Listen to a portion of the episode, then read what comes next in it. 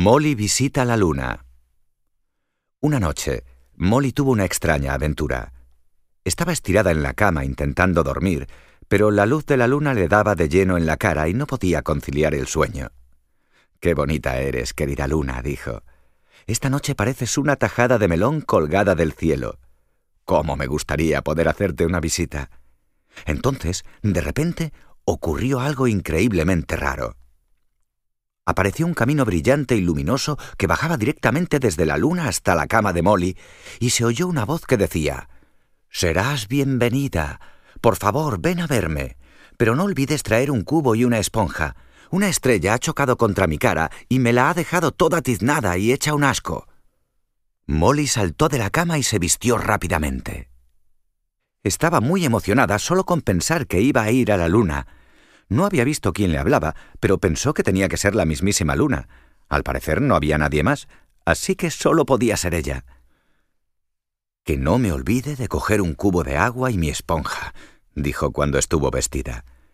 Encontró un cubo, lo llenó con agua caliente del grifo y puso un poco de jabón en el compartimento para el jabón que tenía el cubo en uno de los lados. Ahora la esponja y la toalla, dijo. Cogió también esas dos cosas y ya estuvo lista. Vaya aventura, ir a lavarle la cara a la luna. Entró en el camino luminoso. La sostenía perfectamente, aunque no tenía aspecto de ser muy firme ni muy fuerte. Empezó a subir, arriba, arriba. Era bastante fácil seguir el camino. No resbalaba nada de nada. Tenía los ojos inundados de una luz tan brillante que prefería no mirar hacia arriba para no quedar deslumbrada.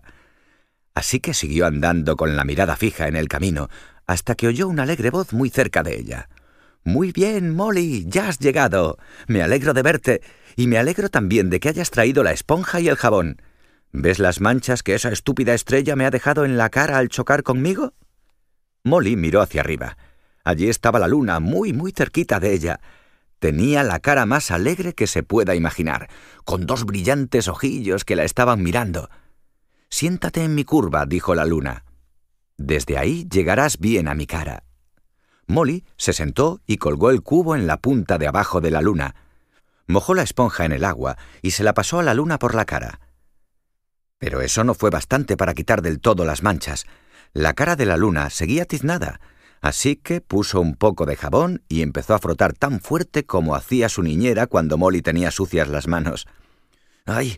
¡Uf! ¡Ay! gritó de repente la luna. Me ha entrado jabón en el ojo. ¡Ay, cómo escuece! Niña mala, lo has hecho adrede. Oh, lo siento mucho, dijo Molly asustada. No era mi intención. Deja que te seque los ojos con la toalla. Pero eso fue aún peor. La luna se quejó, gimió y gruñó, y entonces empezó a agitarse y zarandearse. Molly se agarró con todas sus fuerzas a la punta en la que estaba, y se salvó por los pelos de caerse. El cubo se soltó y desapareció dando volteretas por el cielo. Entonces la luna dio una sacudida tan fuerte que la pobre Molly también se cayó empezó a caer hacia abajo, cada vez más abajo. ¡Qué porrazo me voy a dar! pensó. Espero no hacerme mucho daño. Molly miró hacia abajo y vio cómo la tierra se iba acercando más y más. Y entonces... ¡Pataplum! llegó al suelo. ¡Ay, qué daño me he hecho! gritó. ¡Ah, Luna, eres horrible! ¡Mamá! ¡Mamá! Molly notó que alguien la cogía en brazos y abrió los ojos. Allí estaba su madre dándole un beso. Cariño, ¿qué soñabas? le preguntó. ¿Te has caído de la cama? No, mamá, me he caído de la luna, dijo Molly. Le entró jabón en los ojos, pero yo no lo hice aposta. Has estado soñando, le dijo su mamá. Mira hacia el cielo. ¿Ves? Ahí está la luna. Su resplandor te da de lleno en la cara y eso te ha hecho soñar. Correremos la cortina para que no te moleste más. Clic. Al cerrar la cortina desapareció de su vista la quisquillosa luna. Molly volvió a acurrucarse en la cama, preguntándose todavía si de verdad había estado en la luna o no. ¿Vosotros qué creéis? Colorín colorado, este cuento se ha acabado.